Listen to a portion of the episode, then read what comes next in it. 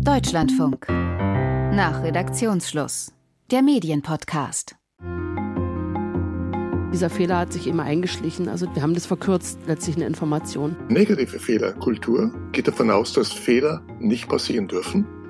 Passiert einer, dennoch dann versucht man es unter den Teppich zu kehren. Tatsächlich frage ich mich, kann man das auch nicht transparenter machen und vielleicht sogar sagen, sind Fehler nicht eine Chance, Glaubwürdigkeit zurückzugewinnen? Ich habe einen Fehler gemacht und es tut mir leid. Das zu sagen, das kann ganz schön schwierig sein, im privaten, aber auch bei der Arbeit. Und wenn dann noch alle zugucken, dann wird es noch unangenehmer. Im Journalismus zum Beispiel, da ist es wichtig, dass Fehler korrigiert werden und sie transparent gemacht werden. Unser Hörer Martin Spieler, der vermisst das bei vielen Medien. Er wünscht sich eine bessere Fehlerkultur. Und darüber reden wir heute bei Nachredaktionsschluss mit Juliane Leopold von der Tagesschau und dem Psychologen Gerd Gigerenzer. Auslöser war ein Beitrag auf der Seite Übermedien. Das ist ja eine Seite, die sich mit Medienkritik befasst. Und dort gab es einen Beitrag über das Fehlermanagement der Tagesschau in Bezug auf das Atomunglück von Fukushima.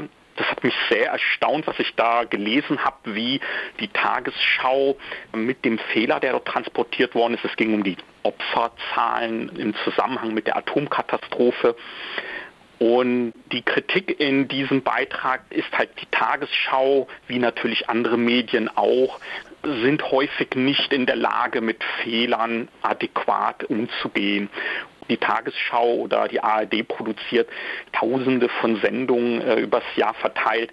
Da muss man eigentlich mit Fehlern rechnen.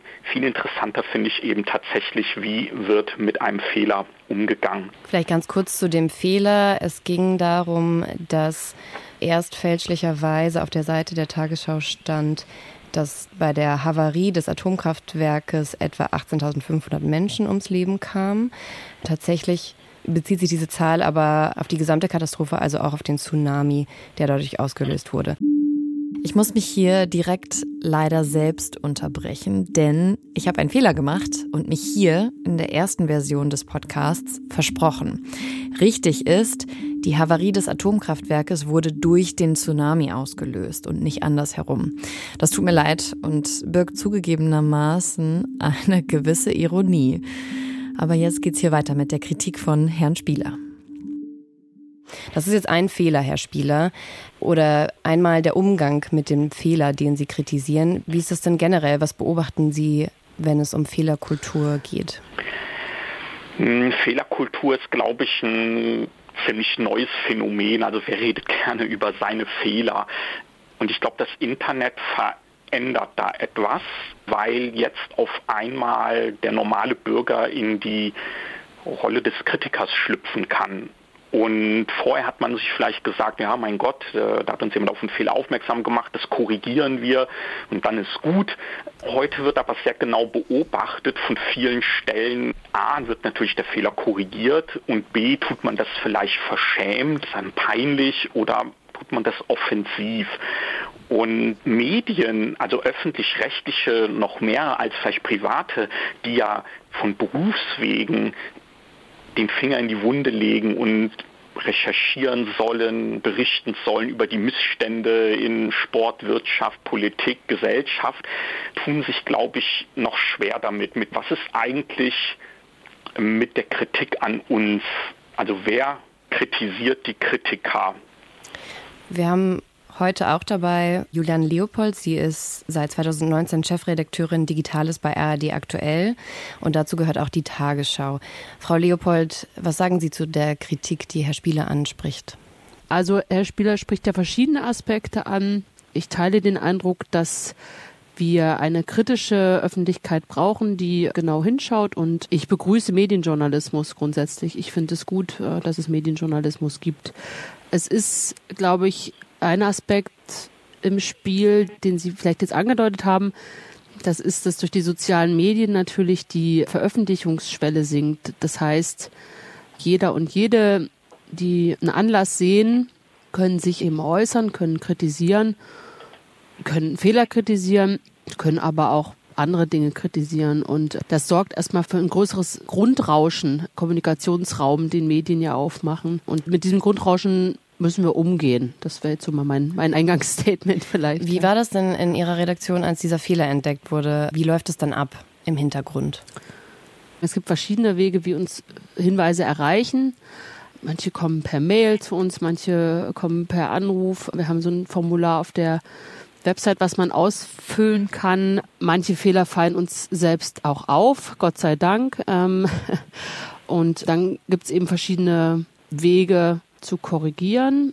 Die grundsätzliche Frage ist immer, haben wir auch Zeit zu prüfen, was ist eigentlich der Hintergrund eines Hinweises. Also manchmal ist es so, in dem Fall, den Sie jetzt geschildert haben, da lag ein Fehler in der, glaube ich, zugrunde liegenden Nachrichtenagentur vor. Beziehungsweise haben wir Nachrichtenagenturen verwendet und beim Weiterverwerten ist, ist dieser Fehler hat sich immer eingeschlichen. Also wir haben das verkürzt, letztlich eine Information. Und es das heißt, in so einem Fall kommt ein Hinweis zu uns ran. Wir prüfen den, wir schauen nochmal in die Agenturen und wenn wir dann feststellen, oh ja, ist wirklich ein Fehler passiert, dann korrigieren wir den natürlich. Die Aufgreifschwelle insgesamt ist so, dass wir inhaltlich gravierende Fehler korrigieren, Korrekturen, die eben geschickt werden, auch von Nachrichtenagenturen, Richtigstellung, juristische Vorgänge, das kommt auch manchmal vor, dass äh, die zur Änderung führen. Und zusätzlich in der Tagesschau 20 Uhr in den Tagesthemen sind es auch so Insertfehler, die wir korrigieren. Das ist, wenn, das haben Sie schon mal bestimmt gesehen, wenn jemand ne, bezeichnet wird und der Name ist vielleicht falsch oder die Funktion ist falsch, dann korrigieren wir die auch im Nachgang. Das, das machen wir deswegen, weil diese On-Demand-Version dieser beiden Sendungen nicht so endlich sind wie andere Verweildauern von öffentlich-rechtlichen Telemedieninhalten. Das heißt, es steht lange im Internet, also soll es korrekt im Internet stehen. Herr Spieler, das heißt, es wird ja korrigiert. Also wo ist das Problem? Das Problem ist, dass man häufig nicht sieht, was korrigiert worden ist. Es fehlt ein Hinweis oder Sie sind sehr verschämt, wie gesagt, die Hinweise. Ich habe mir mal die Seiten vom Deutschlandfunk angeguckt. Da gibt es ja unten, wo das Impressum ist, so ein gleicher äh, Typ, so ein Hinweis Korrekturen und dann werden die einfach aufgelistet. Kann man sagen, ist schon mal gut. Besser ist natürlich, wenn man in einem Text online den Hinweis findet, wir haben dort einen Fehler gemacht, den haben wir hinterher korrigiert. Bei Übermedien wird das so gemacht. Witzigerweise hatte Übermedien genau in diesem Kritikbeitrag Fehler drin. Und die wurden dann am Ende, ähm, wurde darauf hingewiesen, dass diese Fehler korrigiert wurden. Der Vorwurf, der jetzt weniger von vielleicht Menschen wie mich kommt, sondern aus ganz anderen Richtungen, ist ja der, die öffentlich-rechtlichen Medien insbesondere, die sind systemgesteuert, haben sich alle verschworen und dann würde man eben mit so einem Fehler nicht mit der angemessenen, offenen Fehlerkultur umgehen. Also halt das auch für Blödsinn, das wäre jetzt das andere Extrem. Aber tatsächlich frage, sind Fehler nicht eine Chance, Glaubwürdigkeit zurückzugewinnen? Also im Vertrieblichen ist das normal zu sagen, die Reklamation ist die beste Chance, Kundenbindung zu erzielen. Und da ich lange im Vertrieb gearbeitet habe, weiß ich, das stimmt. Es ist häufig so, dass man da die Kunden am besten abholt und am besten für sich gewinnen kann. Und es gibt ja technische Verfahren, so über Wiki-artige Texte, dass ich sehen kann, da ist mal was verändert worden. Da ist eine Einblendung, die mir anzeigt, zum Beispiel so in Diskurse, das ist so ein Community, Chat und Diskussionsprogramm. Da kann ich dann zum Beispiel sehen, aha, da hat jemand seinen Beitrag dreimal korrigiert. Meistens Rechtschreibfehler oder so. Aber dann könnte ich da draufklicken und sehen, ah, da ist was cool. Jetzt zum Beispiel dieser Katastrophenfehler, der ist jetzt korrigiert worden auf der Tagesschau-Seite. Es gibt aber keinen Hinweis darauf, dass es jemals falsch war. Bei der Tagesschau wird das ja auch gemacht, Frau Leopold, jetzt in diesem Fall nicht. Genau, also grundsätzlich ist es so, dass wir auch dieses Mittel haben, äh, Korrekturen transparent zu machen. Wir haben auch vor, ein weiteres Format dazu ins Leben zu rufen. Wir werden noch im März so eine äh, Seite, eine Unterseite veröffentlichen, wie Sie das gerade auch angedeutet haben, Herr Spieler eine zentrale Seite, wo wir Korrekturen sammeln und transparent sichtbar machen, um genau diese Auffindbarkeit dazu verbessern für alle, die das halt interessiert und die sich danach informieren wollen. Und grundsätzlich ist es einfach so, das möchte ich gerne nochmal einwerfen, es ist oft so, dass die Überprüfung von Fehlern auch eine gewisse Zeit dauert und auch komplex ist. Also wir haben jetzt ein Beispiel, da ist es relativ einfach. Ich nenne Ihnen mal ein anderes Beispiel. Wir haben uns sehr lange beschäftigt mit einer Frage, da ging es um eine Anmoderation in der 20 Uhr Tagesschau. Es um die Staatenlosigkeit der Rohingya ging. Da gab es eine Beschwerde von einem Zuschauer, auch eine Programmbeschwerde. Und die Aufklärung dieser Beschwerde hat uns wahnsinnig lange beschäftigt, weil es eben unterschiedliche wie soll man sagen, auch wissenschaftliche Einschätzungen dazu gibt. Historische unterschiedliche Einschätzungen, Einschätzungen von NGOs, wir haben dann noch eine Einschätzung bekommen von der Gesellschaft für bedrohte Völker. Und diese Einschätzungen widersprechen sich zum Teil und es ist dann unser Job, einen Weg dadurch zu finden, weil wir natürlich nicht endlos korrigieren können. Wir wollen natürlich auch nicht die Korrektur der Korrektur veranlassen. Ne? Wenn wir korrigieren, muss es ja sitzen. Und das sage ich jetzt einfach nur, um das Verständnis dafür hoffentlich zu vergrößern, warum manchmal nicht die Dinge auf Knopfdruck funktionieren. Sie haben aber recht, Herr Spieler, wir haben da Verbesserungspotenzial und das wollen wir ja auch ausschöpfen.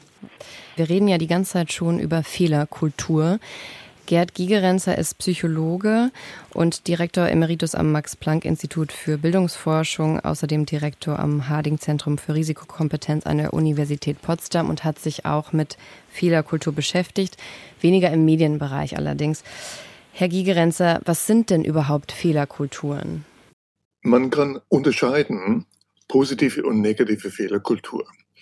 In einer positiven Fehlerkultur geht man davon aus, dass Fehler passieren passieren sie, nimmt man sie als wertvolle Information, um die Fehler zu beseitigen, damit es nächstes Mal nicht passiert. Eine negative Fehlerkultur geht davon aus, dass Fehler nicht passieren dürfen. Passiert einer, dennoch dann versucht man es unter den Teppich zu kehren. Und wenn das nicht gelingt, sucht man einen Schuldigen. Wir haben in Deutschland in vielen Bereichen leider negative Fehlerkulturen. Und dort passieren Fehler auch immer wieder.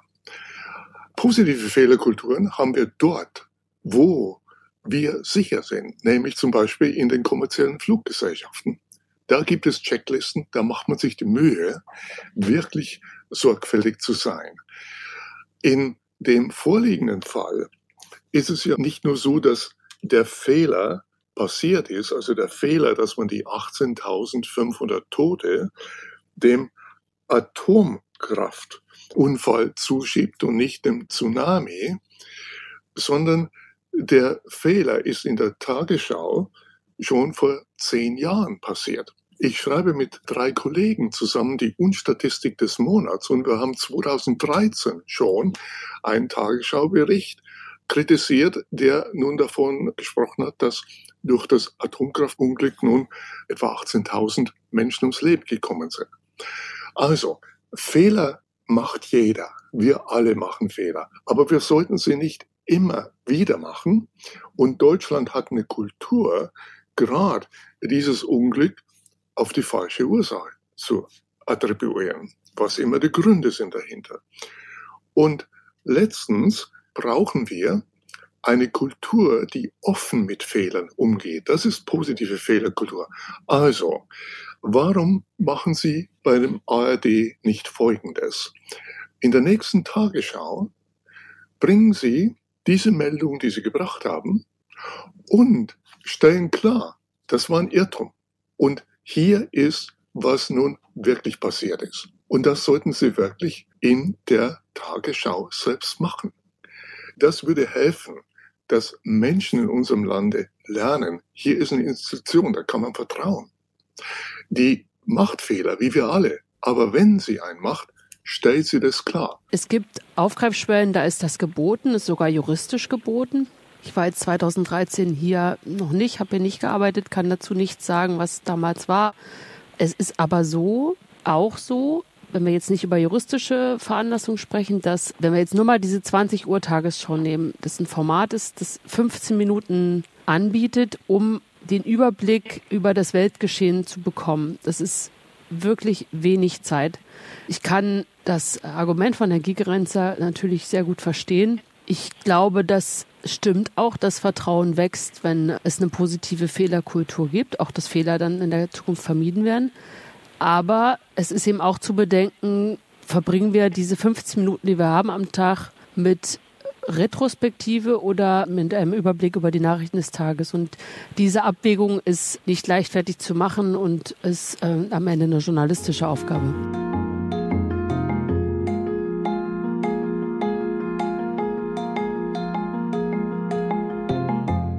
Herr Spieler, Sie hatten erwähnt, dass Sie die Beobachtung gemacht haben, dass sich Fehler Einzelner auf den ganzen Journalismus schnell auswirken.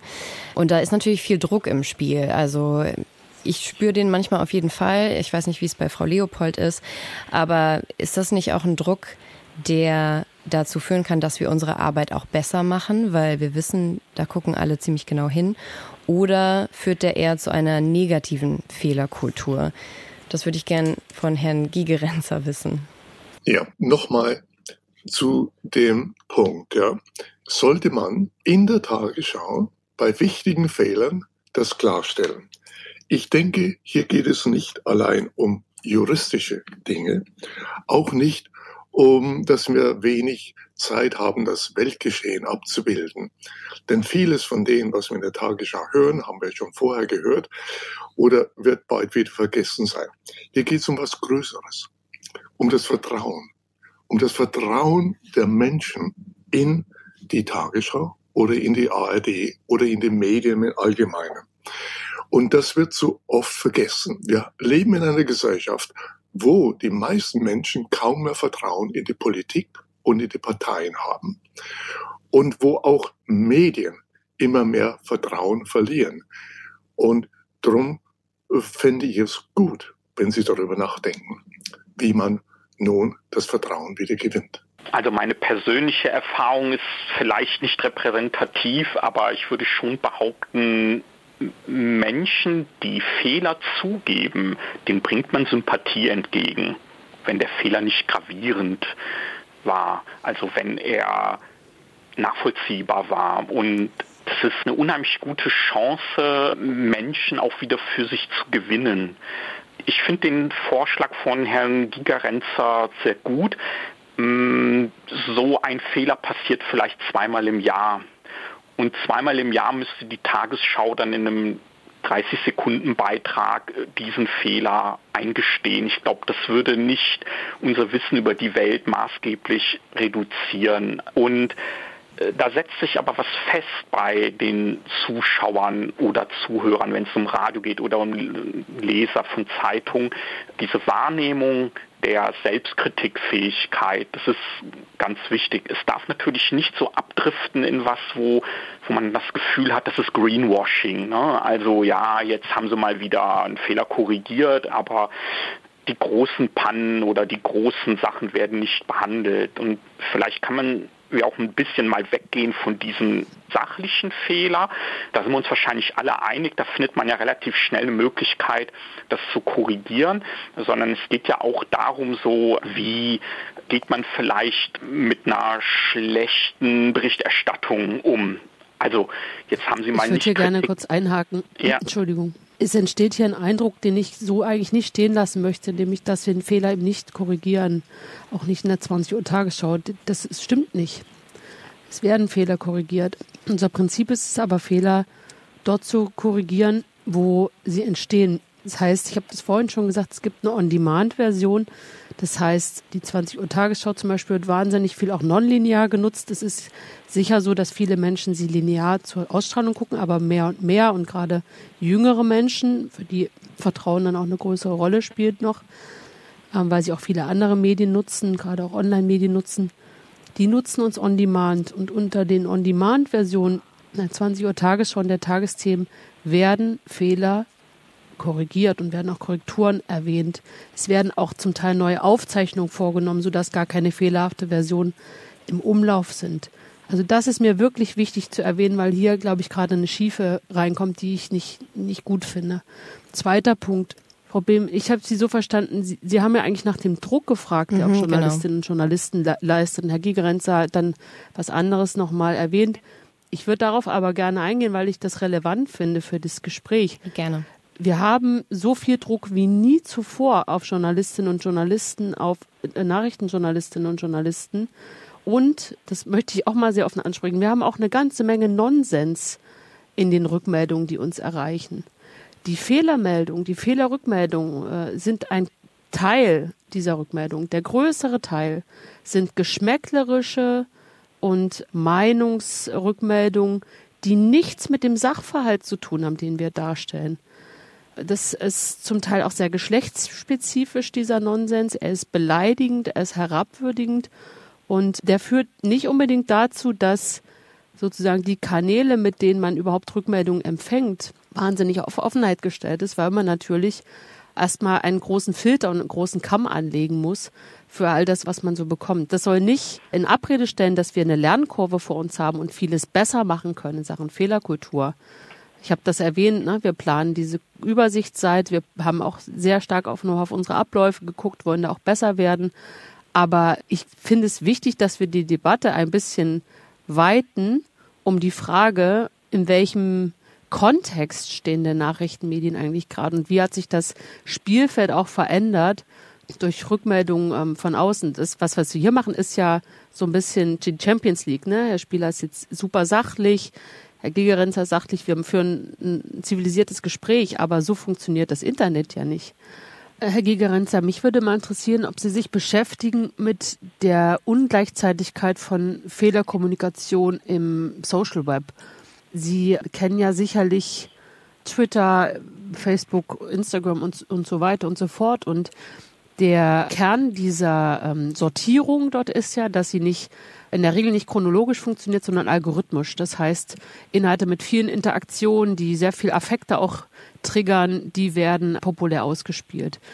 Nun ist es so, dass Korrekturen auch leben in Social Media. Also bei uns ist es so, wenn wir zum Beispiel in Social Media, jetzt mal Instagram, äh, was korrigieren müssen, vermerken wir das auch in den Kommentaren. Aber die Screenshots der Fehler, die passiert sind, die kursieren dennoch und die leben auch länger und an anderen Orten als diese Korrekturen. Also das ist auch sozusagen eine, eine Spezialität des Webs. Das gleiche gilt abgeschwächt natürlich auch für die Inhalte jetzt vielleicht auf tagesschau.de.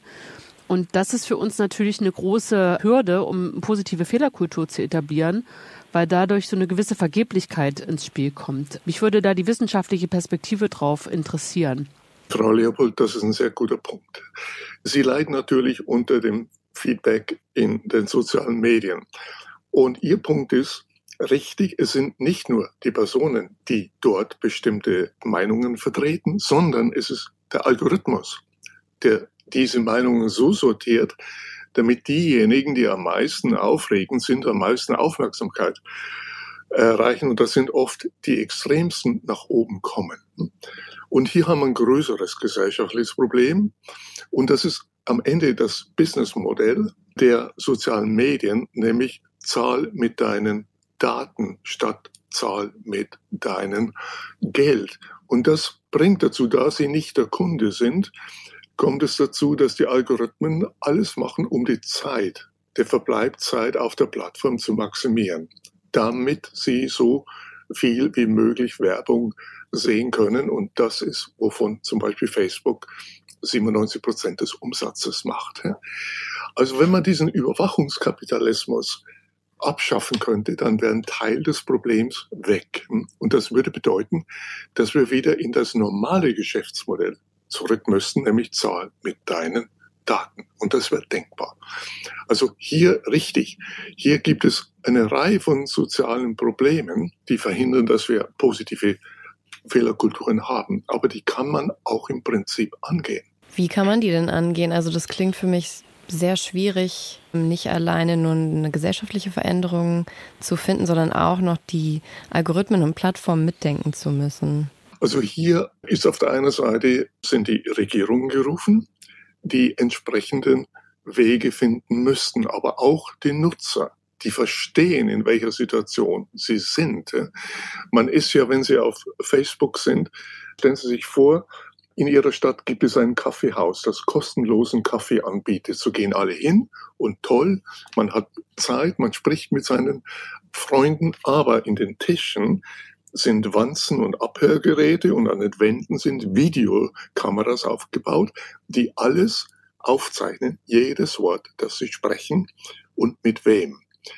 Und das Kaffeehaus ist voll mit Verkäufern, die ihnen diese ständig unterbrechen und personalisierte Ware anbieten. Die Verkäufer sind die Kunden, nicht sie. Ihre Aufmerksamkeit ist die Ware. Also das ist etwa die Analogie, um das Geschäftsmodell zu verstehen. Und es zeigt auch, was eine Lösung wäre, nämlich dass wir wieder für unseren Kaffee selbst bezahlen dürfen.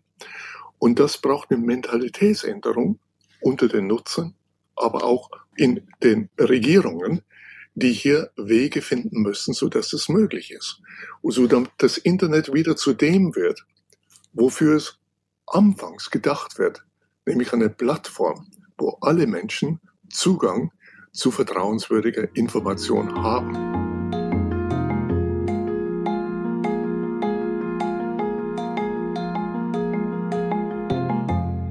Herr Spieler, wir sind jetzt in diese Richtung gegangen, welche Rolle das Internet dazu spielt. Können Sie so ein bisschen verstehen, in was für einem Dilemma Medien da stecken? Total gut. Ich fand es auch jetzt sehr wichtig, dass Frau Leopold diese Situation nochmal so plastisch dargestellt hat. In der Tat, also sie werden konfrontiert mit einer Flut an Rückmeldungen von der wahrscheinlich weit über 90 Prozent irrelevant sind. Und zwar jetzt nicht irrelevant, weil sie ignorant sind, sondern weil sie einfach sagen, da geht es nur um Hass, um Meinungsäußerung oder so. Und ich glaube tatsächlich, dass eine der Aufgaben von Medien, also ob das jetzt eine Zeitung ist oder ein Radioprogramm oder Fernsehen, zukünftig sein wird, noch mehr, ähm, wie kann ich aus dieser Flut von Meldungen die, die guten Partikel rausfiltern. Die Partikel, die uns inhaltlich weiterbringen, die uns anregen. Und das ist eine Wahnsinnsaufgabe. Aber man kann nicht sagen, weil die Flut so groß ist, ignoriere ich sie total. Und ich glaube, wie gesagt, es sind ja Ansätze erkennbar und Frau Leopold hat ja auch schon äh, auf Veränderungen hingewiesen. Es sind ähm, Sachen erkennbar, die kann man konsequent ausbauen, die kann man stetig verbessern. Und in die Richtung würde ich gehen. Also es ist schon interessant, wenn man so wie ich jetzt als Laie mal auf den Seiten von zehn Tageszeitungen ist oder so und guckt, wie gehen die denn damit um, dann finde ich bei der Taz unter jedem Artikel diesen Hinweis Fehler auf taz.de entdeckt? Fragezeichen. Wir freuen uns über eine Mail an fehlerhinweis.taz.de. Inhaltliches Feedback, Fragezeichen, und dann kann man ein Kontaktformular aufrufen. Also das ist eine Kleinigkeit. Also diese Einladung, sag uns was, kommuniziere mit uns oder eben auch nicht. Also das kann man unterschiedlich offensiv und defensiv betreiben oder auch, was wäre mit einer Sendung, die sagt, unsere größten Fails im Jahre 2023. Also das auch zu thematisieren. Hier waren wir schlecht. Das haben wir aber dagegen getan und das erhoffen wir uns für die Zukunft. Ich verstehe das, dass Medien da einem Druck ausgesetzt sind wie nie und die Analogie, die mir kommt, ist das Verhalten von Stadtverwaltung bin ja selbst in der Stadtverwaltung beschäftigt, aber wenn ich mit anderen Belangen zur Stadtverwaltung gehe, höre ich ja oft das Stöhnen so, jetzt müssen wir uns auch noch um die Bürger kümmern. Also es geht um die Rückmeldung von Bürgern. Und es hat sehr, sehr lang gedauert, bis Verwaltungen erkannt haben, der Teil der Kommunikation mit den Bürgern, das ist nicht irgendwie ein Abfallprodukt, sondern das ist jetzt ein wesentlicher Teil und der macht vielleicht, keine Ahnung, 10 Prozent unserer Arbeitszeit aus. Und wenn ich das einem Verwaltungsangestellten sage, der wird sagen, was, ich kann doch nicht 10 Prozent meiner Arbeitszeit mit Kommunikation mit dem Bürger ausgeben. Also es geht gar nicht. Dann schaffe ich ja meine Geschäft nicht mehr. Und das ist vielleicht genau das, was auf Medien auch zutrifft. Diese ständige Kritik, die sie von allen Seiten ausgesetzt sind und dann womöglich auch noch von einem Konkurrenzsender oder einer Konkurrenzzeitung zu sagen, ja, das wird zukünftig ein wesentlicher Teil unserer Arbeit sein, damit umzugehen. Und nur wenn wir das gut machen, wird man uns auch äh, vertrauen und als glaubwürdig empfinden. Ähm, aber ganz konkret, viele Sachen könnte ich jetzt äh, nicht so vorschlagen, aber es gibt dieses Programmbeschwerde.de, das kann man ausbauen. Ähm, mhm. Es gibt den Presserat, ähm, da wird oft gesagt, das ist ein zahnloser Tiger, könnte man auch mal drüber nachdenken. Ich fände es zum Beispiel schön, wenn auf der Bildzeitung, wenn es vorgeschrieben wäre, auf der Bildzeitung vorne drauf prangern würde, wie viele Rügen die bekommen haben in dem letzten Jahr. Frau Leopold, wenn ähm, Herr Spieler so Brainstorming macht über Formate, in denen man äh, ganz offensiv mit Fehlern umgehen könnte, haben Sie da so direkt das Gefühl, oh, oh, das könnte, ist natürlich eine Nachrichtenredaktion und ein bisschen anderes Format, aber das könnte negative Reaktionen hervorbringen oder können Sie damit auch ein bisschen was anfangen? Ja, ich würde erst mal hoffen, dass wir die Sendung gar nicht vollkriegen würden. wie auch immer, wie lange sie wäre. Die besten Fehler sind ja die, die nicht entstehen. Das ist schon noch so unser, unser Ziel. Ja, ich hatte gerade ehrlicherweise ein bisschen noch einen anderen Gedanken an mich. Was ich höre eigentlich ist das Bedürfnis, mehr Transparenz herzustellen über journalistische Prozesse. Ja. Da geht es gar nicht so sehr darum, Fehler vielleicht immer in die erste Reihe zu stellen, weil der Spieler hat ja auch gesagt, dann gibt es auch immer welche Akteure, die das nicht der Transparenz halber dann nutzen, sondern um irgendwie das zu instrumentalisieren. Aber was, glaube ich, wo wir wirklich mehr tun können und müssen, und da sind wir auch gerade so ein bisschen am Überlegen, wie wir uns da öffnen können, ist zu erklären, wie wir eigentlich arbeiten. Und dann klärt sich eben mancher Fehler auch auf als Missverständnis oder auch Langwierigkeit von Prozessen wird dann nochmal deutlicher.